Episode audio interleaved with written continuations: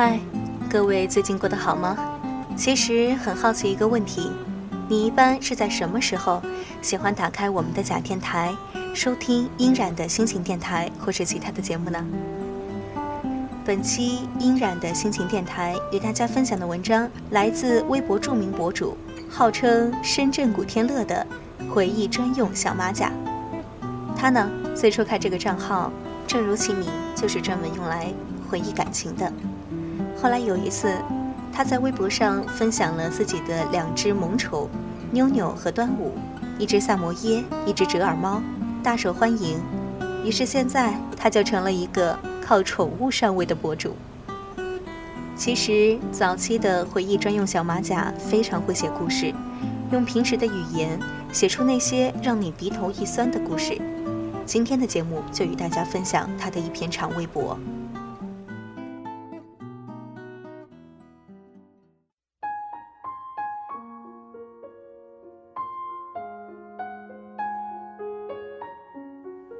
帅帅，是我们那儿一个家喻户晓的傻子。按说他名儿不叫帅帅，最开始大家叫他小傻子。他知道不是啥好称呼，不答应。但有人开玩笑夸他帅时，他就跟着傻乐，叫他帅帅，他会嗯上一声。帅帅这名字就叫开了。关于帅帅的身世，大家都知道些。他家在城边的乡下，在家他最小。上面有两个姐姐，他很小时父亲就去世，妈妈含辛茹苦拉扯着他们姐弟仨儿，因为有他这个傻儿子，一直没在家。他十多岁时，母亲也痛逝，一个姐姐外出打工，嫁在异乡，一个姐姐虽留在县里，但也活得很辛苦，帅帅就顺理成章地流浪了。最早遇到帅帅时，我上小学。他比我们大几岁，成天在街上溜达，低着头，穿得破破烂烂，很老实，嘴永远半张着，口水滴在身上，胸口黑乎乎一片。他喜欢热闹，爱往人多的地方去，智商比同龄人低挺多。我从小就厌学，在我们那儿叫学混子，学不会又贪玩，不受老师待见，恶性循环，成绩越来越差。在教室多待一会儿都如坐针毡，跟几个同样不成才的朋友学会了逃课，出去晃悠。帅帅那会儿也算个孩子，他总想跟小孩玩，但是没谁愿意搭理他。我们愿意，一是我们逃课出去，完全没啥玩伴；二是想大家都在上课，心里说不出的空虚，见到他多少有些安慰。有人比我们还废物，比我们还不成才呢。帅帅的破褂子上有两个巨大的口袋，不知道是谁给缝的，永远鼓着，里面装着他的一切，有没吃完的馍饼，有他参加红白喜事儿人家给的香烟，还有啊一些垃圾。每次叫他玩啥之前，他都跪在那儿，把兜里乱七八糟的都掏出来。要走时再一一装回去。我们常从家里拿吃的东西给他，按说他也饿不着。屁大个县城，不管走到哪儿，东家一口西家一块的，总有人塞吃的给他。不管给他啥，他永远狼吞虎咽。那会儿正是拿尿和泥的年龄，没谁嫌他脏。骑马打仗，他永远是马；跳皮筋儿，他就像一块木头一样杵在那儿，帮我们撑着皮筋。他从不抱怨，能跟我们一块儿已经很开心了。有时玩到晚上，我们被爹妈一个个拎回去，剩他自己在路灯下站着。他睡觉的地方不固定，路边、桥洞、待拆的仓库、水泥管道，哪儿都能睡。北方的冬天很冷，但也没冻着他。谁家没点破衣服、烂被子啥的，街坊们见了就塞给他。全当积德了。他没啥记性，被褥太大也背不走，在哪儿睡上几天，迷路了回不去了，东西也就扔在那儿了。经常在街上见到一些大娘婶子啥的，追着要拧他的耳朵。兔崽子，那么好的被子给你，今年的新棉花你给我扔哪儿了？帅帅傻笑着往前跑，缩着脑袋，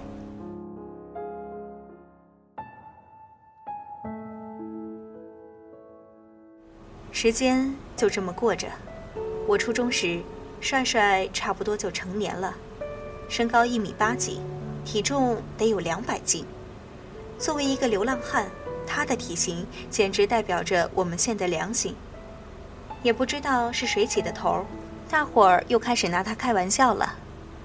帅帅长大了，该娶媳妇啦，看上哪家闺女没？给你做个媒。不知道是人们调侃多了，还是他的自然反应，这货还真经历了次爱情。对象是住在城南的一个姑娘，人家里是开化肥代销点的，女孩在店里帮忙。女孩人很清秀。心也好，店里有没用完的印着广告语的背心，帅帅路过时，女孩总拿些给他，偶尔也给他端口吃的。白天街上热闹时，帅帅常蹲在店对面的墙角，隔着条小街，时不时地往店里看上一眼。帅帅的这点小心思，很快被好事的发现了，人们觉得他肯定喜欢上人家姑娘了，不然那么多人给他吃穿。他咋就偏往这边蹲？在别人的怂恿下，帅帅还鼓起勇气进店里一次。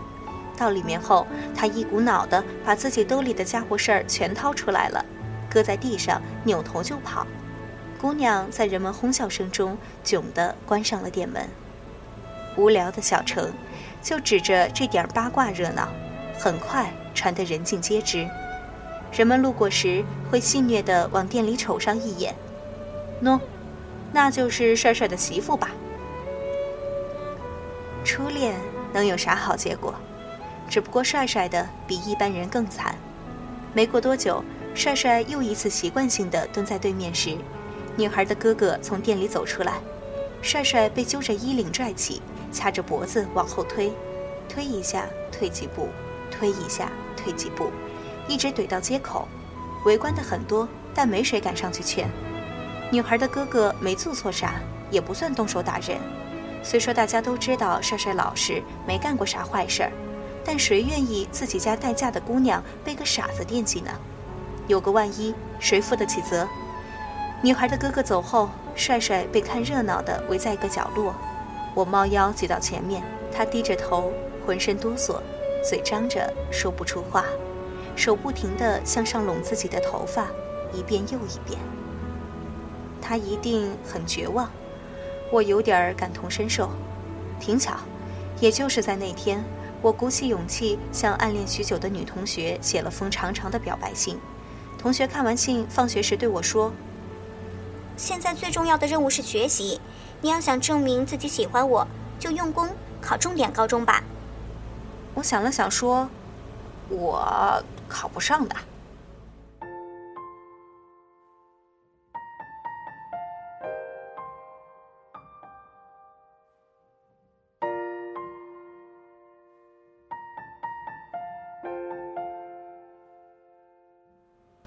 事儿之后，帅帅就很少去城南了。城北有个大湖，算是我们那儿唯一的景点。湖没咋开发，夏天的傍晚，全民的娱乐项目就是过去洗澡。因为总出意外，县里在湖打圈修上了很陡的石头堤坝，只留个固定的地方允许下水。入口处铺些沙子，算是个自然浴场。但即便这样，每年也总有一两个看不住的顽童因私自玩水溺亡。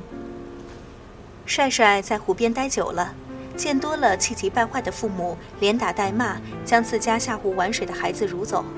慢慢的，他有样学样，每当小孩没大人带着私自下水时，他就大喊着冲过去将孩子拽上岸。大人们发现他这样的举动，赞不绝口：“好事儿，帅帅啊，你做的对。”这是在救人呐！救人，帅帅被这么一夸，干劲儿更大了。他不会水，不敢往深处去，就成天在水边待着。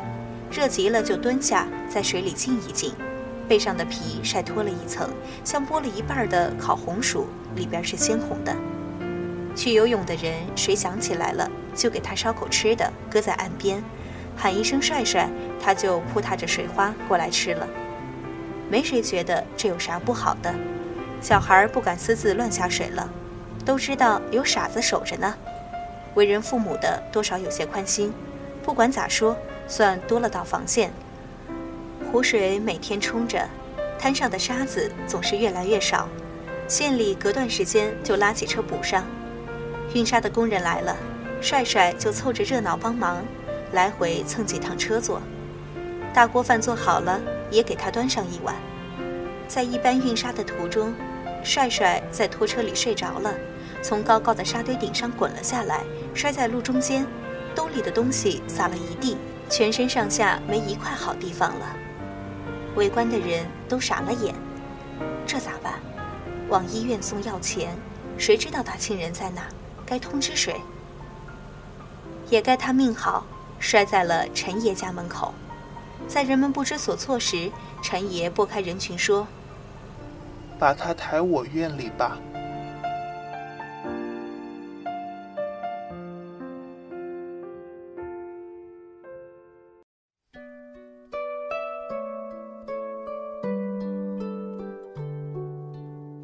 陈爷是个佝偻的老头，背很驼很驼，一生未婚，也没有子女。他年轻时在乡下做赤脚医生，后来搬到城郊自己住，在院里开个诊所，给人们看些简单的头疼脑热，帮过不少人。大家见面都叫声陈爷。但前两年，县里把没执照的诊所统一取缔了，陈爷行动不便，街道就帮着他把挂在门口多年的医生招牌拆走了。大家七手八脚的把帅帅抬了过去。陈爷先给他止住了血，又到医院买齐了药物帮他包扎，随后让大家帮忙把院里放东西的一间西屋打扫一下。帅帅还动不了，就躺在里面养病。都说傻子生命力强，不假。帅帅那点皮肉伤很快就好的差不多了。人们看见帅帅就夸陈爷医术好，不但治好了他的伤，连以前他半张着的嘴也合上，不再流口水了。陈爷笑着说：“啥医术啊？一天三顿都让他吃饱了，嘴就合上了。”帅帅能下床走动时，自己又跑到湖里面泡着。陈爷找过去，把他揪着耳朵拽了出来。帅帅吱吱呀呀地说：“救人！”陈爷说：“不救啦，淹着你咋办？”陈爷无子嗣。年轻时，哥哥把长子过继给他，条件是侄子帮他养老送终。他百年后东西都归侄子。他侄子现在结婚成家，在县里工作了。陈爷的诊所停掉后没啥收入，侄子就定期给他送些吃的。陈爷的院儿里种满了葡萄树，齐腰那么高，每到夏季硕果累累。从前小院热闹。陈爷红光满面的给人看病，葡萄熟了随大家摘，年年没剩多少。后来没了医生身份，陈爷就是个看起来有些奇形怪状的老头。偌大的院子也再没啥人过来。陈爷始终没想明白，给人看了一辈子病，咋就不算医生了？陈爷很少出门，没事儿就侍弄院里的作物，帅帅蹲在旁边。他一遍遍地教，帅帅一遍遍地看，虽然也学不会，但总算有人说话了。帅帅学会了叫陈爷，但陈爷从没叫过他帅帅，陈爷喊他井水。陈爷牙掉的差不多，说话跑风，我们也不懂这个井水是啥意思，很奇怪。以前除了帅帅，无论叫啥他都不应，但陈爷喊他井水，他答应。葡萄熟了，爷俩就摘下来放在门口，足斤足两，半卖半送的换点油钱，添双筷子，加个斗笠，帅帅就这么住下了。从此后很少见到帅帅了，他再不来街上溜达，风雨里长大，好不容易有个家。最后次见他是我高考那天，送考的队伍熙熙攘攘，大家神色匆匆，连跟他打招呼的心情都没有。他伏在门边，傻愣愣地看着过往的人流。大三暑假，我回家，路过陈爷宅子时，看见院墙被拆了。我问朋友：“他们人呢？”朋友说：“陈爷去世了，宅子按约留给了侄子。陈爷临走时求侄子给帅帅寻个住处，侄子答应了，托关系把帅帅安置在他们厂废弃的宿舍里。虽然没人管他吃喝，白天又得流浪，但总算有个能遮风挡雨的地方落脚。毕业后，我家搬去南方，就再没了帅帅的消息。老天爷真是想得周全，谁能料到帅帅这样的烂命都会有一个转机？前不久，我妈回老家探亲，带回一个惊天八卦：高速公路要修到县里，入口刚好选在帅帅他们村旁边。帅帅家的宅子在村头，要征用建成服务区。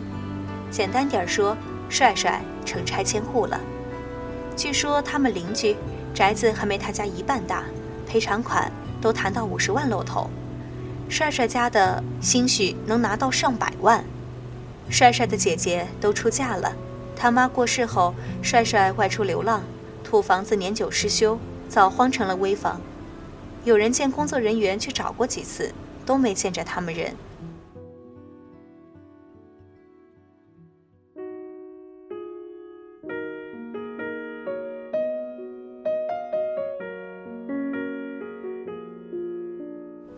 一无所有的傻子，瞬间成了准百万富翁。这事儿让整个县城炸开了锅。按县里的物价，烧饼一块钱一个，油条一块钱两根，多数人一辈子都挣不到一百万。知道拆迁的消息后，我给老家的朋友打过个电话，朋友说不知是赔偿款暂时没谈下来，还是怎么着，帅帅还在流浪。但一切都不同了，傻子还是那个傻子，大伙儿对他的态度全变了。以前给他张罗着送吃送穿的婶子大娘们，多少都有些自惭形愧了。别说百万，自己一辈子见过十万块钱摞一堆有多高吗？有啥资格可怜一个百万富翁？帅帅现在流浪，算是体验生活。有好事儿的已经开始打听着要给帅帅介绍对象了。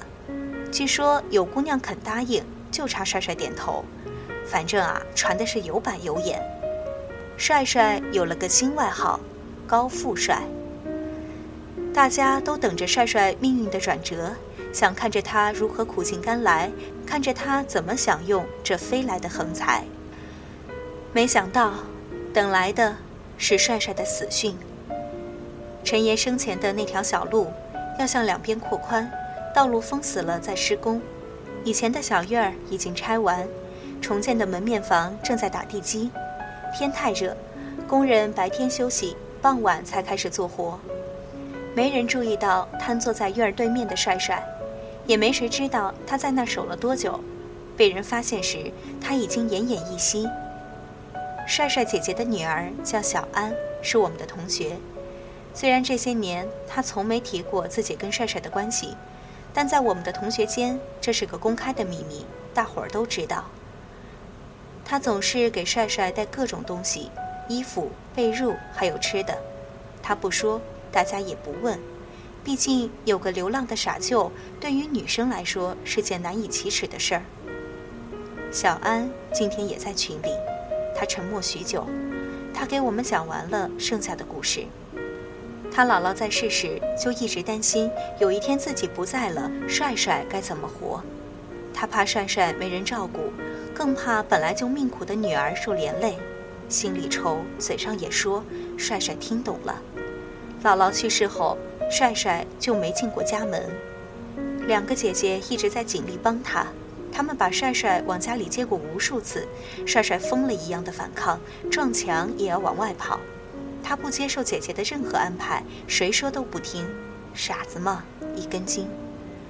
帅帅住下后。他们也常去送钱送物，陈爷不要，说这边够吃了，他们也不容易。赔偿款的事儿，人家让律师来找过，说他们姐弟三儿都算继承人。两个姐姐决定不要那份钱，留给帅帅，因为是老宅子，房产证、遗嘱啥的都没有，所以还要补办些手续，钱一时是拿不到手的。谁也想不到，他会在这节骨眼上出了事。帅帅弥留时，家人都到了，可能是回光返照，他清醒了许多，认出了小安是谁，知道握着姐姐的手叫姐。院里医生、护士，只要手上没活的，都来了。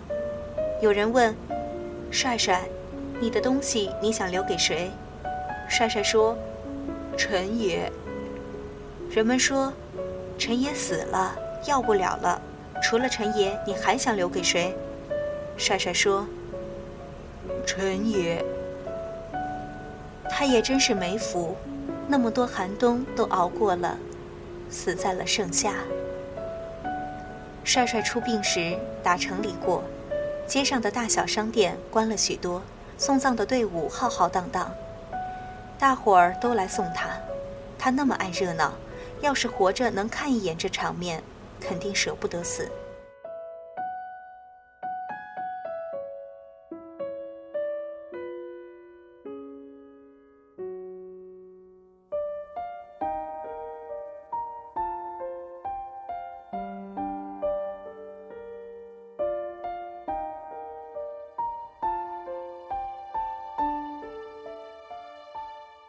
帅帅最后的一声“陈爷”，又把这个佝偻的老头拉回了人们的视野。有热心的帮着去问老爷子诊所关门的事儿，接到答复，陈爷虽然不能继续执业，但绝对算医生，并且他当年响应号召做了那么久的赤脚医生有贡献，搁现在按规定还能领补贴呢。工作人员凑钱给陈爷做了块牌匾，跟以前的一样。托亲人捎给了他。群里有人在外地的同学说：“好久没见帅帅，真想再看他一眼。”小安发了张遗照，照片里帅帅穿着偏大的西装，做得规规矩矩，照的虽不自然，但跟街上那个傻子完全两样。照片的右下角写着姓名。有人问：“这谁？”没人回答。我也第一次知道了帅帅的名字，他叫静学。原来陈爷一直叫的不是井水，是帅帅的名字。陈爷泉下有知，应该没啥遗憾了。给人看了一辈子病，到死也没等着医生的名分，帅帅给他要回来了。帅帅不傻，他想把自己最好的东西。留给唯一喊他名字的人。走好，静学兄。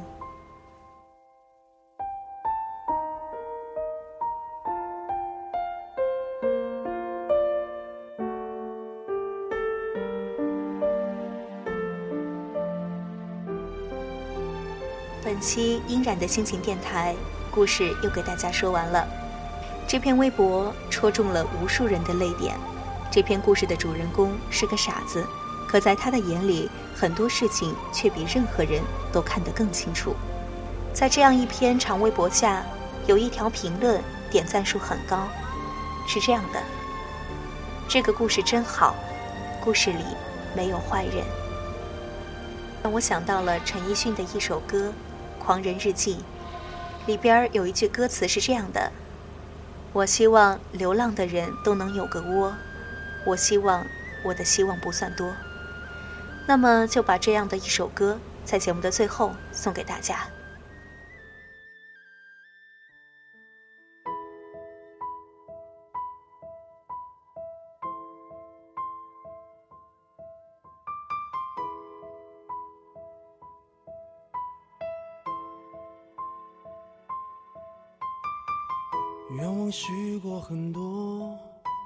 少梦想失去下落，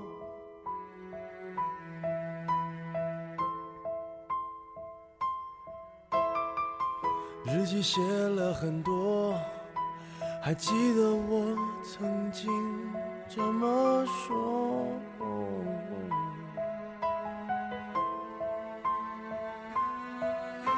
我希望长大以后不犯错。我希望你家几口好好过我希望爱我的人不寂寞。我希望我爱的人喜欢我。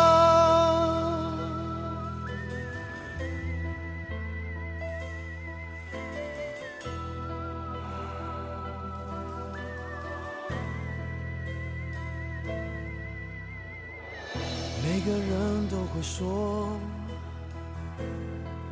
没有人懂得做。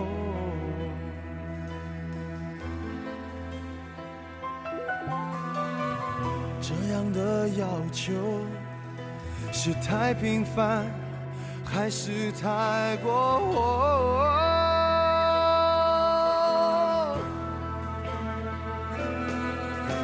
我希望每个人快乐生活，我希望每个人享受工作，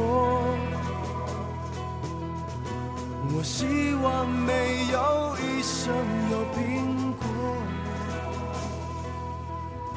我希望我的希望不算多。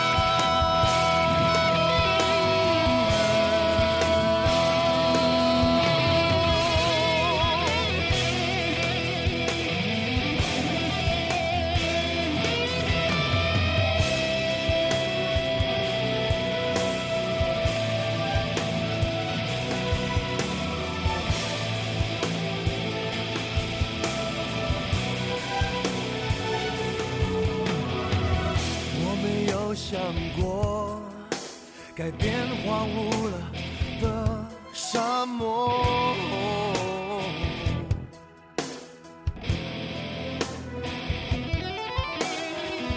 我最疯狂的错，只是幻想童话的王国。